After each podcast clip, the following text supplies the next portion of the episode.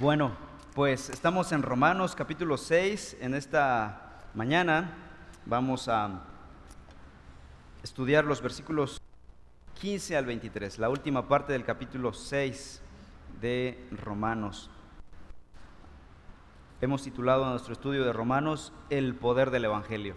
¿Por qué? ¿Qué dice 1, 16 y 17? No me avergüenzo del Evangelio. ¿Por qué?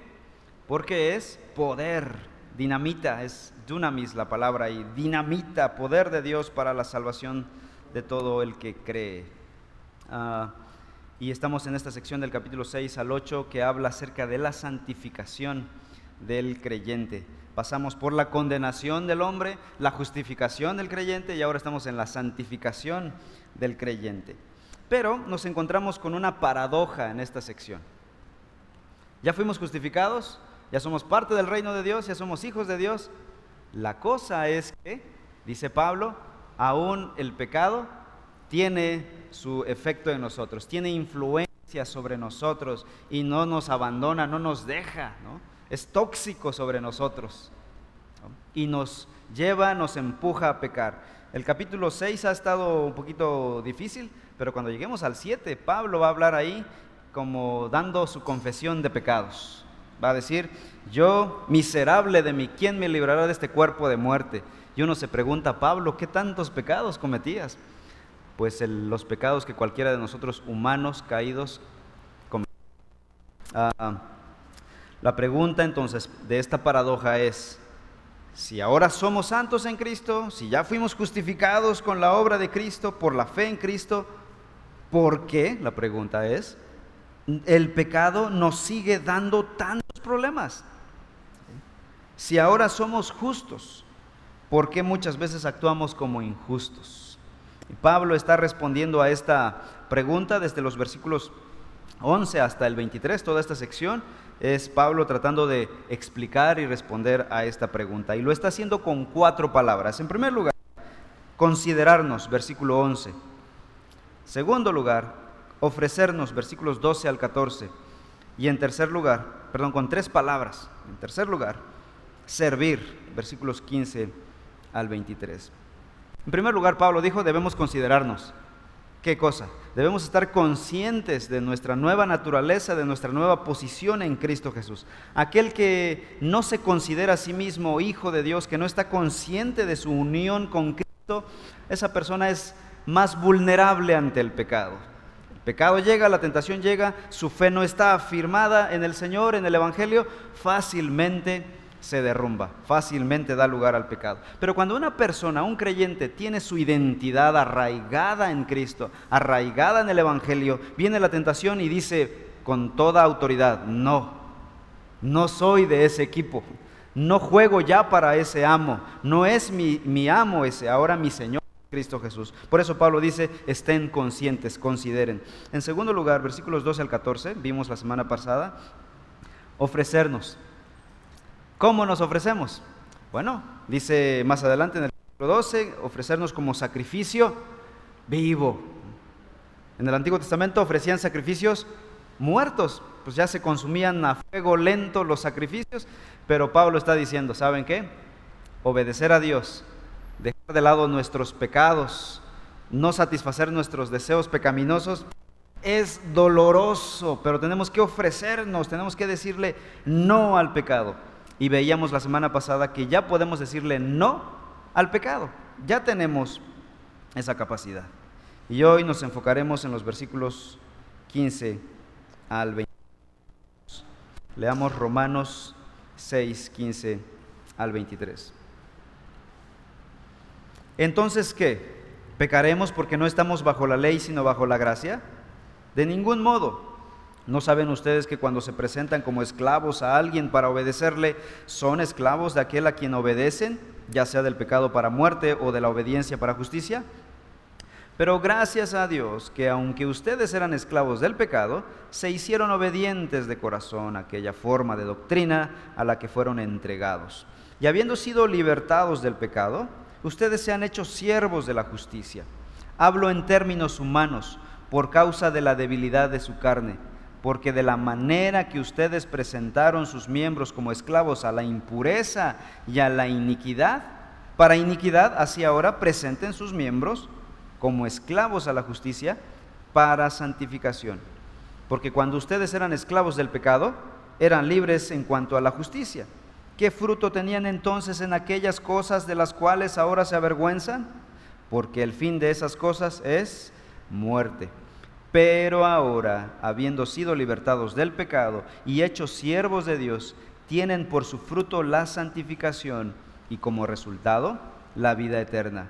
Porque la paga del pecado es muerte, pero la dádiva de Dios es vida eterna en Cristo Jesús, Señor nuestro. Padre, en esta hora nos disponemos a estudiar tu santa y bendita palabra, inspirada por tu Santo Espíritu. Pedimos entonces que el mismo Espíritu que inspiró la palabra ilumine ahora nuestras mentes para estudiarla.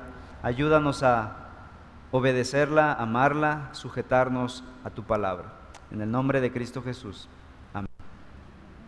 Servir. Entonces, versículo 15 comienza Pablo diciendo, entonces, ¿qué?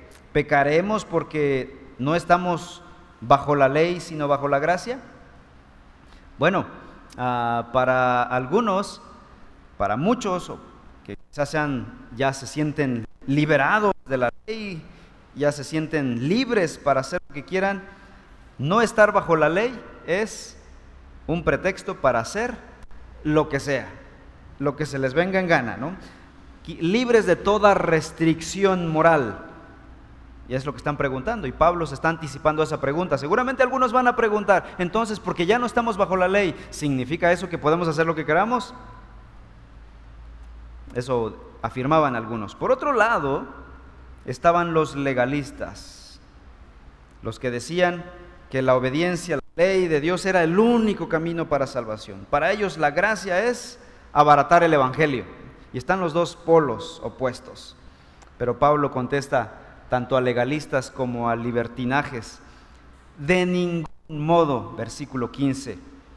La, la respuesta literal de Pablo es no y mil veces no, sin ambigüedades sin componendas. La doctrina de la salvación por gracia, por medio de la fe en Cristo Jesús, más que permitir una vida de libertinaje, nos llama a santificación.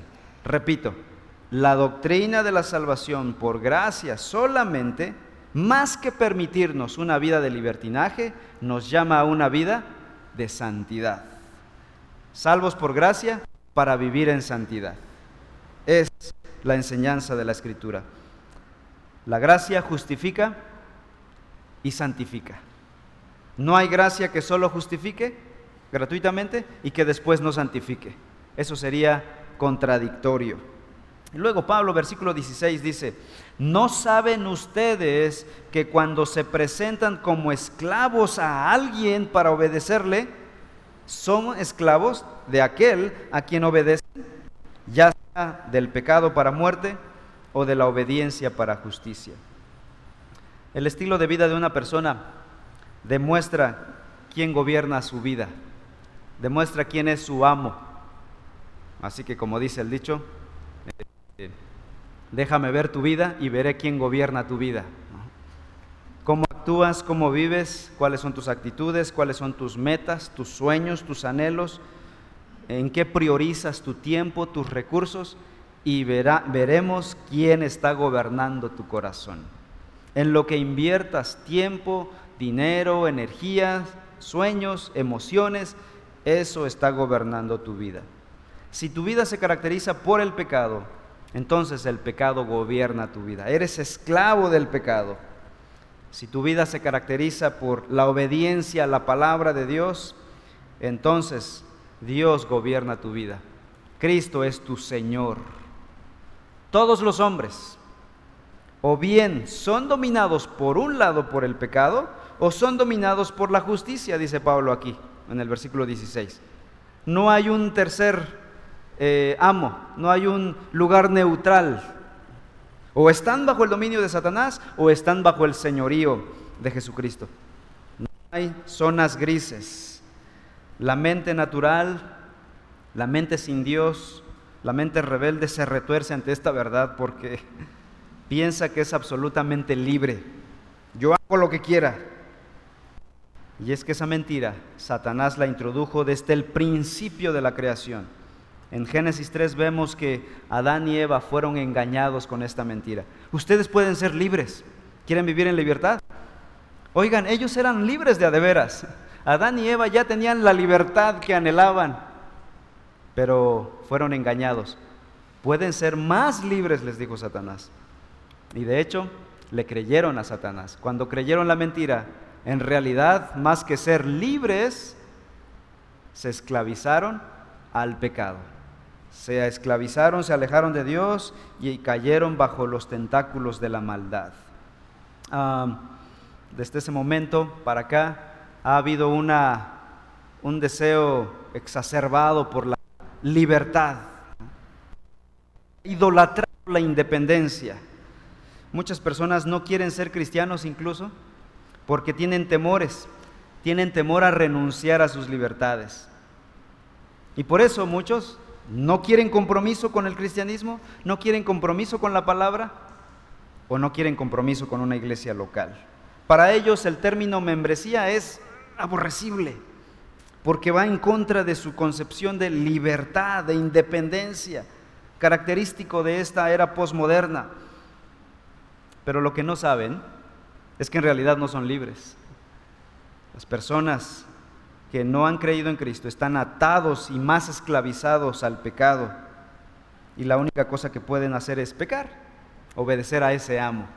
Así que aquel que no quiere venir a Cristo porque teme perder su independencia, lo que no sabe es que no es independiente, es que es esclavo del pecado. Pero para un cristiano que ha sido transformado por el Evangelio, Dice Pablo aquí en el versículo 16, eso es cosa del pasado, dice. Un creyente verdadero, dice el apóstol, ya no puede continuar en desobediencia de manera indefinida, obedeciendo a su antiguo amo, porque ya no somos esclavos de ese antiguo amo. Si es hijo de Dios, ese creyente ya no va a vivir ese estilo de vida. Ahora, no significa que vida, viva una vida perfecta, puede caer. De hecho, hay cristianos que se pueden alejar de la palabra de Dios, del Evangelio, pero Dios no los va a dejar y los va a traer con cuerdas de amor y a veces un poquito más fuerte. Pero el Señor trae a sus hijos y volverá, tarde o temprano. Si nunca vuelve, nunca fue hijo de Dios. Fue simpatizante, fue eh, fan quizá, le gustó, le gustaba la religión, le gustaba la música, el ambiente, era algo muy sensorial no era interno, no había impactado su corazón. Pero si es hijo, volverá al Evangelio. Primera de Juan 1.6. Si decimos que tenemos comunión con Él, pero andamos en tinieblas, mentimos y no practicamos la verdad. No, no, no, es, es mentira, no es cristiano. El que dice, versículo, ahora en el capítulo 2, versículo 4, primera de Juan 2, 4, el que dice, yo le he llegado a conocer, pero no guarda sus mandamientos, dice la escritura, es un mentiroso y la verdad no está en él. Palabra de la escritura, es un mentiroso. 3.9, primera de Juan 3.9. Ninguno que es nacido de Dios practica el pecado. No se refiere aquí a eh, ya no pecar nunca, sino al estilo de vida. Y ese que es nacido de Dios ya no vive con un esquema pecaminoso ya no está en un esquema de pecado, de desobediencia a Dios, porque la simiente de Dios permanece en él. No puede pecar porque es nacido de Dios. Es decir, ya no puede vivir en ese esquema de vida. Ya no se siente cómodo, siente que debe salir inmediatamente de ahí. El resultado de ser esclavos del pecado, dice el versículo 16, es la muerte, dice el apóstol. ¿No saben ustedes que cuando se presentan como esclavos a alguien para obedecerle, son esclavos de aquel a quien obedecen? Ya sea del pecado para muerte, dice el apóstol. Una muerte tanto física como espiritual, hablando de la condenación eterna. Pero el resultado de ser esclavos de la justicia, sigue diciendo para cerrar el versículo 16, o de la obediencia para justicia, la justicia como evidencia de vida eterno. Regresamos a Romanos 6, versículos ahora 17 y 18.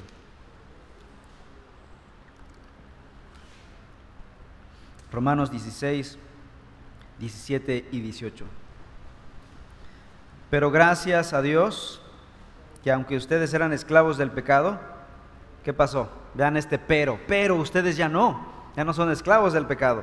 Algo pasó. Se hicieron, ¿qué cosa?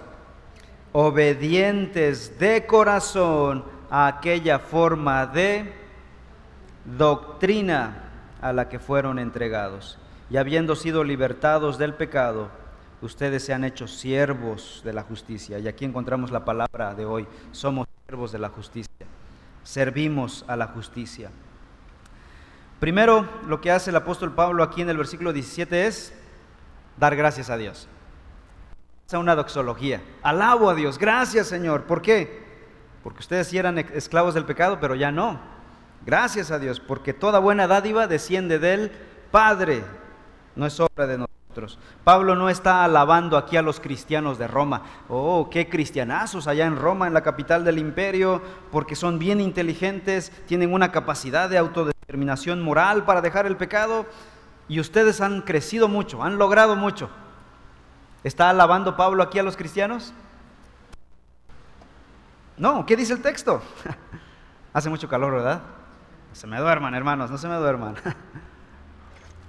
Dice el versículo 17, pero gracias a Dios, porque de Él viene la salvación, Él es el que obra en nosotros. Pablo alaba a Dios, no a los cristianos. La buena obra de salvación opera, es una operación de Dios en nosotros. Juan 6:44, no lo busquen, escuchen. Nadie puede venir a mí si no lo trae el Padre que me envió, y yo lo resucitaré en el día final. Nadie puede venir al Padre, a menos que el Padre lo trajere, dice, dice el, apóstol Juan en su Evangelio. Entonces, nosotros seguimos el ejemplo del apóstol Pablo. ¿Qué hacemos por la salvación? Alabamos a Dios. Levantamos y exaltamos el nombre de Dios. Exaltamos el nombre de Dios por el perdón de nuestros pecados. La salvación, el Evangelio es nuestro combustible para adorar. No son las emociones, no son las cosas externas. ¿Qué nos motiva a adorar a Dios? Que Él envió a su Hijo a morir en la cruz por nuestros pecados y ahora nosotros, cuando depositamos nuestra fe en Él, nuestros pecados son perdonados, somos librados del infierno, somos librados de esa vieja esclavitud. Eso nos motiva a alabar a Dios. No estamos aquí por algún interés secundario, no estamos aquí porque nos obligan a estar aquí, es el Evangelio, es la gratitud. Alabamos a Dios por su obra en nuestras vidas. Versículo 17. Pero gracias a Dios que aunque ustedes eran esclavos del pecado, ¿qué ha pasado ahora? Se hicieron obedientes de corazón. ¿Qué es lo primero que Dios hace cuando salva a una persona? Cambia su corazón. Es lo primero que Dios. La vida nueva debe brotar de adentro, del corazón. Porque si no, si es solo externo, es solo apariencia, es meramente una vida religiosa. La verdadera vida, la verdadera transformación empieza de adentro para afuera. Una persona transformada de corazón, ¿qué, ¿qué, es lo que va a hacer? Dice Pablo aquí. Obedece de corazón. ¿Por qué obedecen de corazón los cristianos la palabra de Dios? Porque han sido transformados en su corazón. Nadie puede obedecer de corazón a la palabra de Dios a menos que su corazón haya sido transformado, a menos que sus efectos más profundos hayan sido cambiados por la palabra, por el poder de Dios. Una persona transformada vive de corazón, obedece de corazón, no es a la fuerza, no están obligados. Y es que Dios en su familia, en su familia de hijos redimidos, no está ninguno aquí en contra de su voluntad. No existe un cristiano que dice, ay, Dios perdonó mis pecados, pero la verdad yo no quería. Dios me salvó del infierno, pero yo no tenía el mínimo interés en ser salvo. Yo quería seguir mi camino al infierno. Yo quería seguir siendo un malvado, impío, pecador. Aquellos verdaderos salvos están gozosos, están voluntariamente, obedecen a Dios, a su palabra de corazón se hicieron obedientes de corazón a qué cosa? Versículo 17. a aquella forma de doctrina a la que fueron entregados. Desde el inicio de la iglesia primitiva en Hechos, vemos que una de las características importantes de la iglesia primitiva fue su devoción por la doctrina de los apóstoles, es decir, el registro apostólico de las verdades de Dios en el Nuevo Testamento. Hechos 2.42 dice, y perseveraban en la doctrina de los apóstoles, en la comunión unos con otros, en el partimiento del pan y en las oraciones.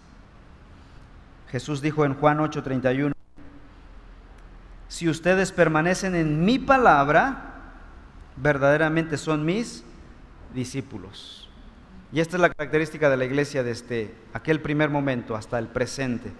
La iglesia verdadera tiene una devoción por obedecer la palabra, conocer la palabra, la doctrina de los apóstoles, la palabra de Dios y obedecerla corazón. Y Pablo usa aquí una expresión en el original muy, muy peculiar, muy analógica. Él afirma que la doctrina bíblica forma nuestros corazones, forma nuestras vidas.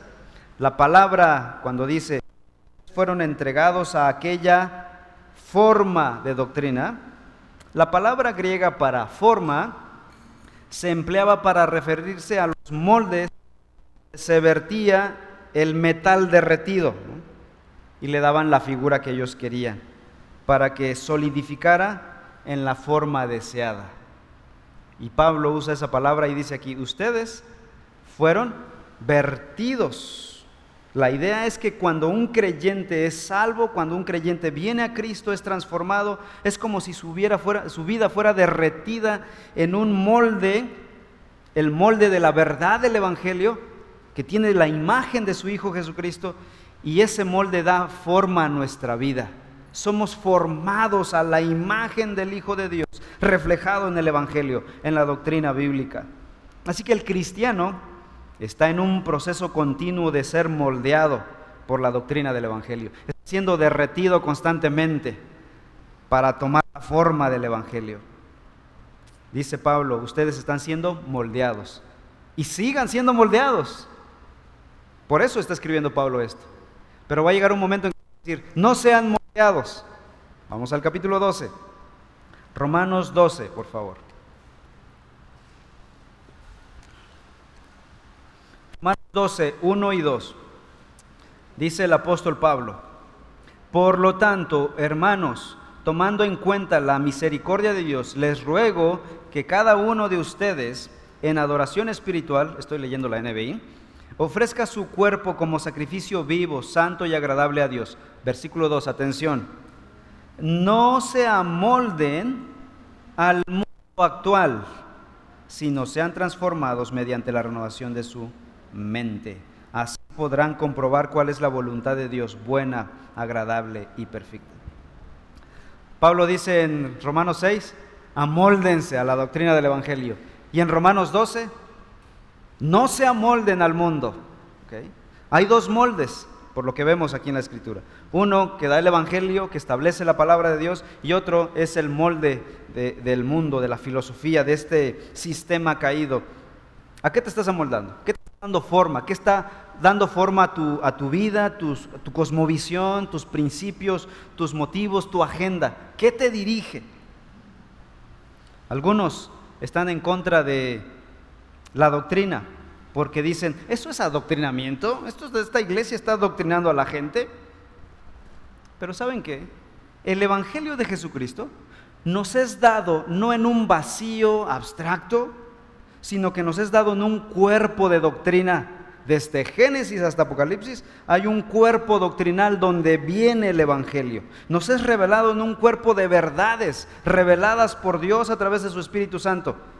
Dicha revelación, dice Pablo en el versículo 17, es una forma de doctrina. El Evangelio no viene en un vacío abstracto, viene en un cuerpo doctrinal de verdades. La persona que rechaza ese contenido y lo sustituye por sus propias ideas, está dando evidencia de que no está buscando al mismo Dios de la Biblia, sino a uno inventado por él mismo.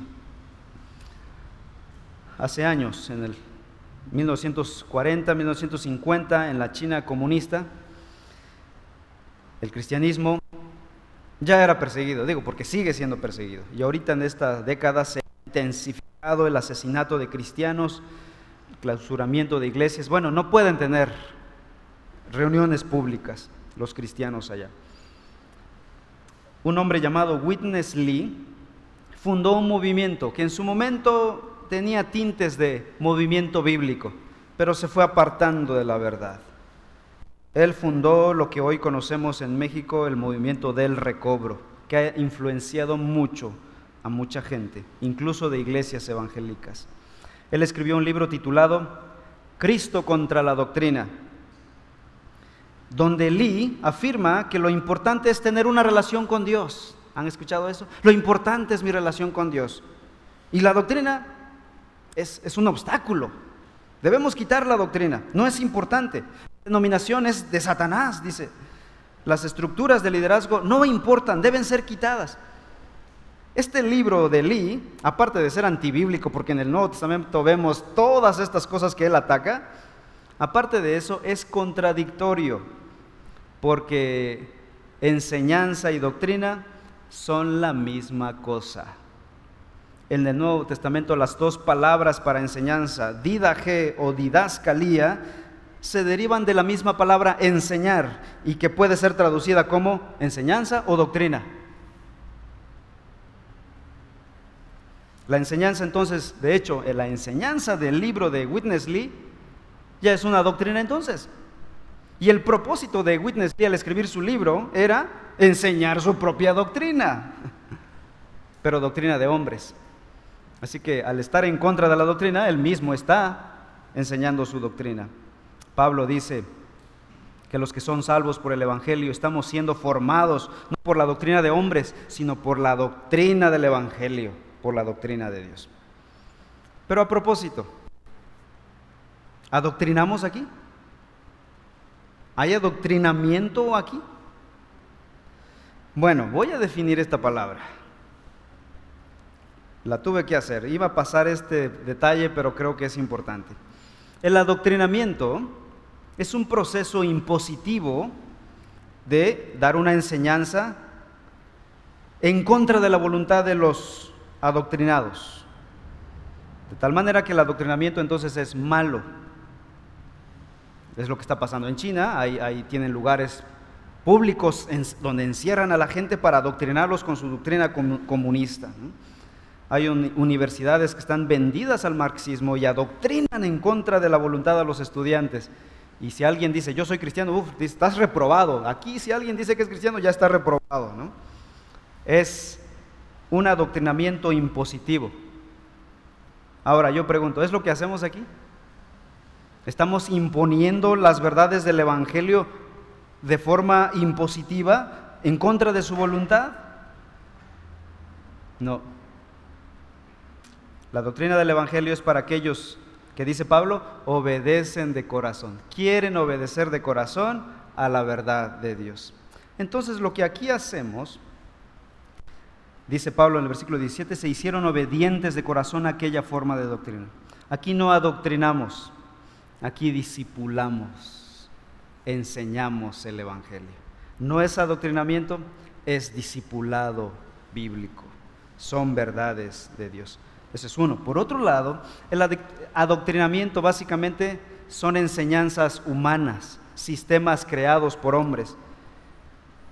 Pero el discipulado enseña las verdades dadas por Dios. Y desde esa perspectiva, yo preferiría ser adoctrinado por Dios que adoctrinado por cualquier sistema humano. Pero bueno, no adoctrinamos, discipulamos. Versículo 18, Romanos 6, 18. Y habiendo sido libertados del pecado, ustedes se han hecho siervos de la justicia. Solo cuando la doctrina de Dios da forma a nuestra vida, lo que veníamos diciendo, forma a nuestra vida, es cuando realmente podemos ser siervos de la justicia. Si no estás formado en el molde de la doctrina del Evangelio, no puedes ser siervo de la justicia.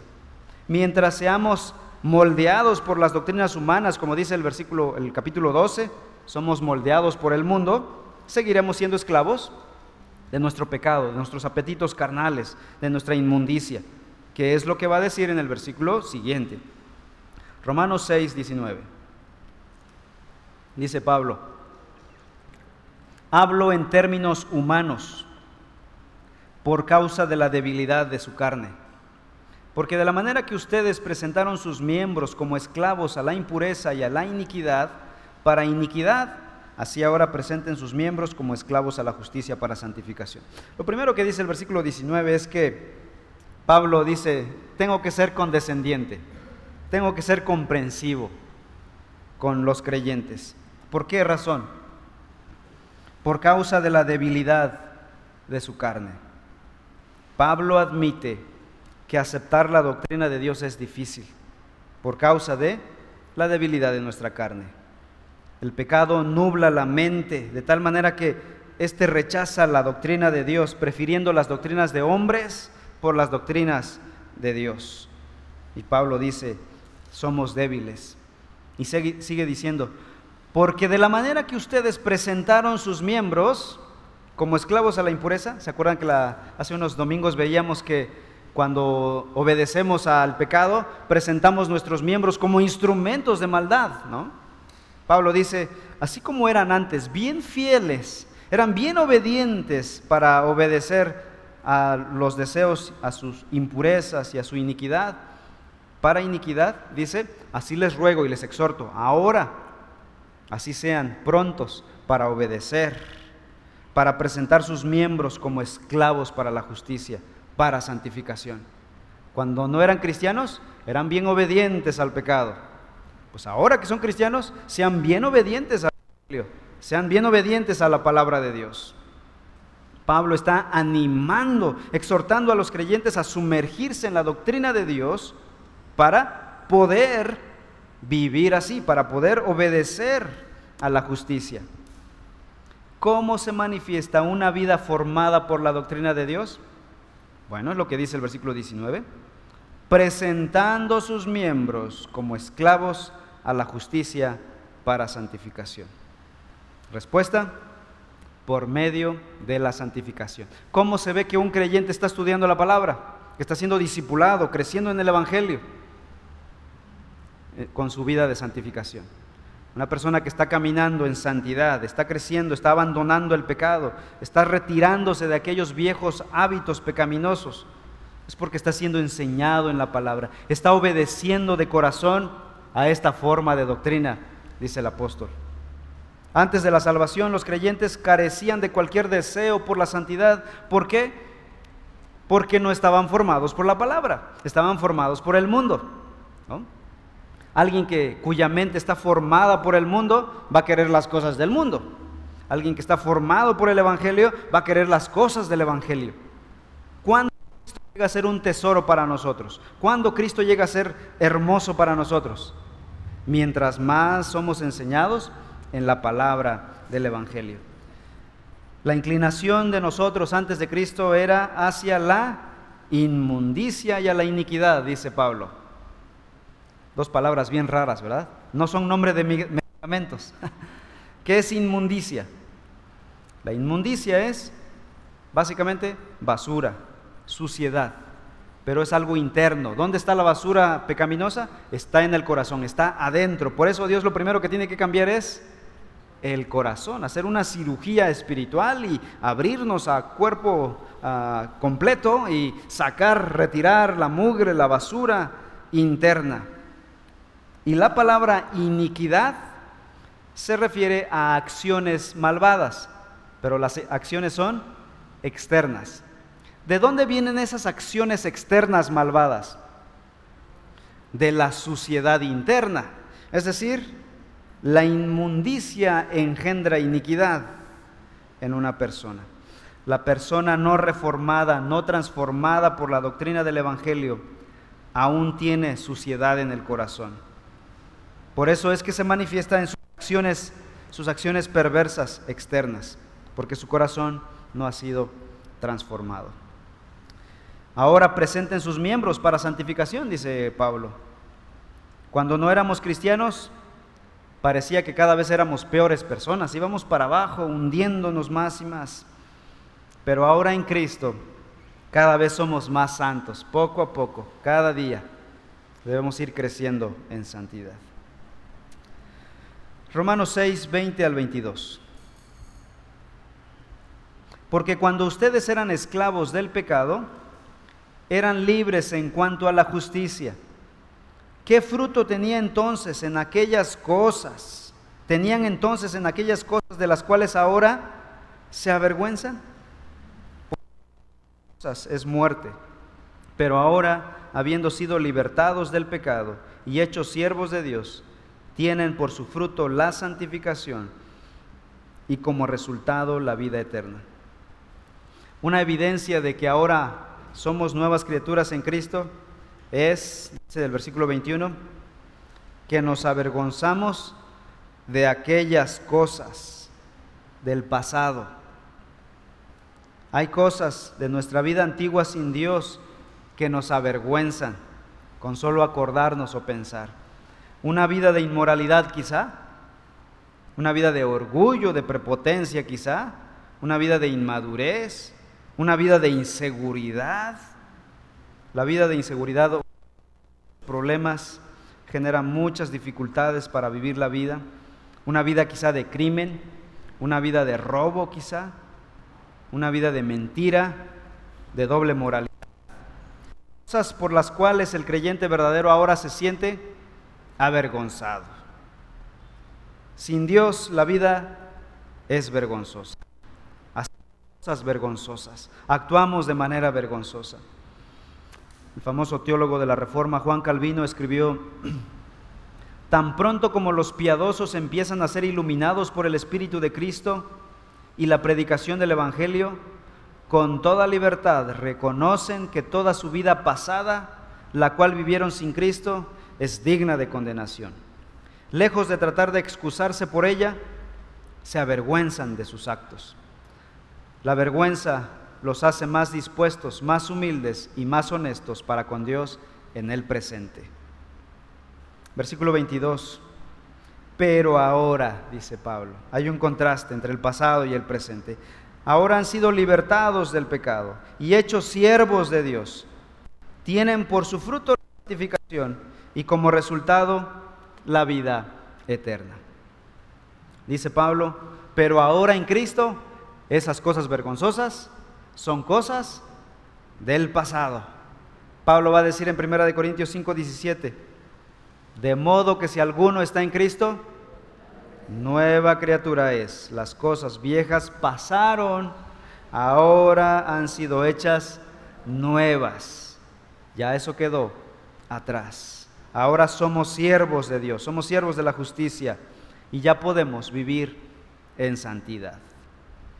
Versículo 23. Romanos 6, 23. Versículo conocidísimo.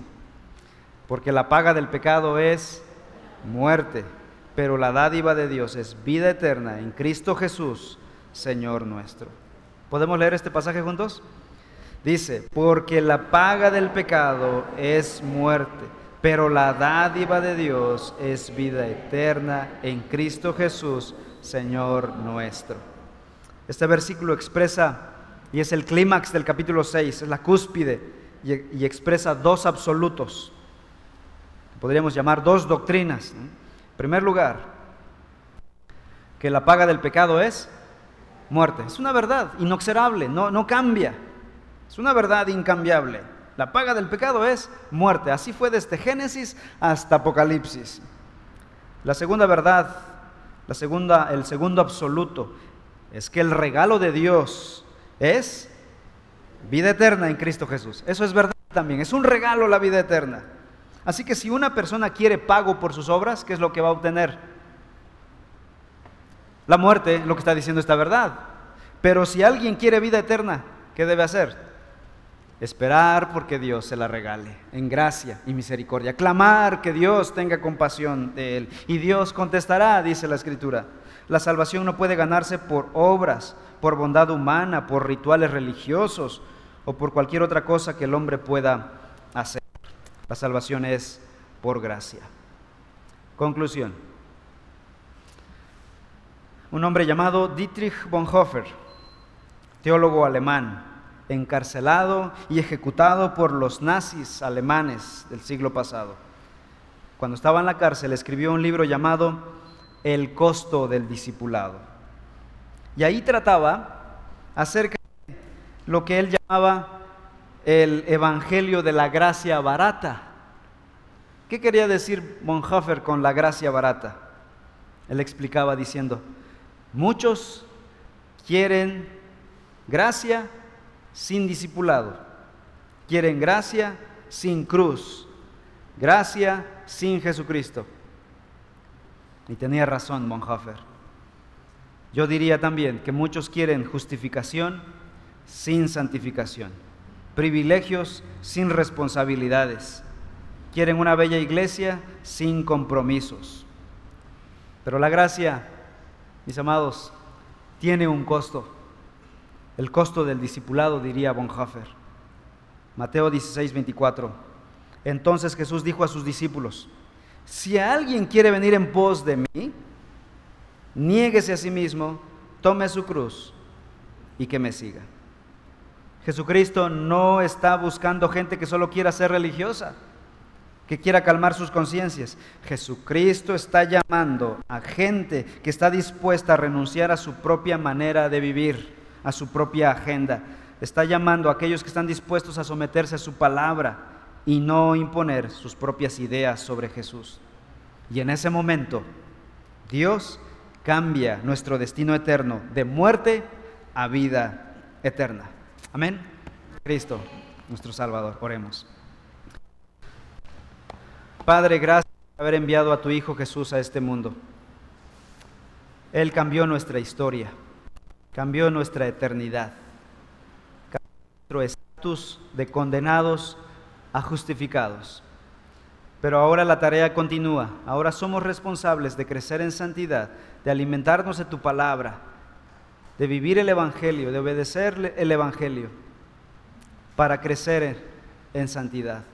Ayúdanos, Señor. Transfórmanos con tu santa y bendita palabra.